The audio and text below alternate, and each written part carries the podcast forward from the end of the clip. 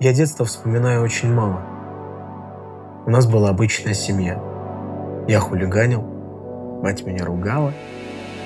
По каменным дворам меня искала, когда я рвался за границу дня.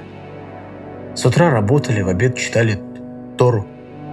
Я, когда мне было 9 лет, любил забраться высоко на гору и с высоты смотрел на Назарет.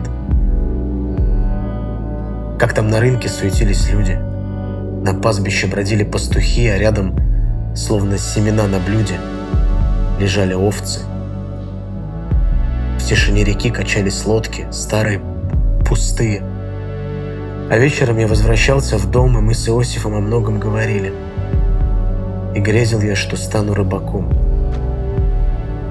Мне нравилось, когда рыбачья лодка глотала шторма горькую слюну. И черных волн, пугающая плетка, размахиваясь, била о корму. Когда тащили полный невод рыбы, я восхищался силой рыбаков. Морских сетей просоленные глыбы, натянутые прутья позвонков, их ремесло изменится едва ли. Иосиф слушал детские мечты.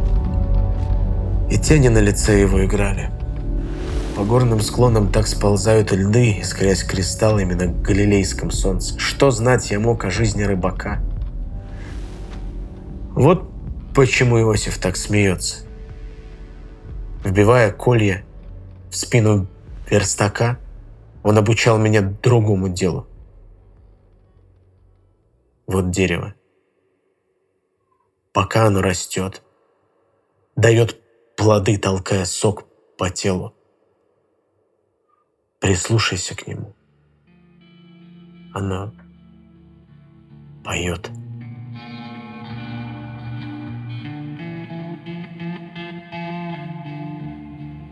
Вот дерево. Пока оно растет, дает плоды, толкая сок по телу. Прислушайся к нему. Оно поет. Оно диктует тайные законы о вечном подчинении частиц. О том, как связано движение скорпиона – с потоком ветра и молчанием птиц. Как лезвие скользит по древесине, так будет ты не тороплив. Сынок, еще узнаешь многое о мире, как он несовершенен и жесток. А рыбаки?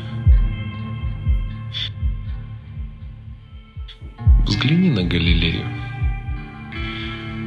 В краю, где правит римский принципат, они, как псы, напуганные зверем, забившись в лодки ветхие, сидят.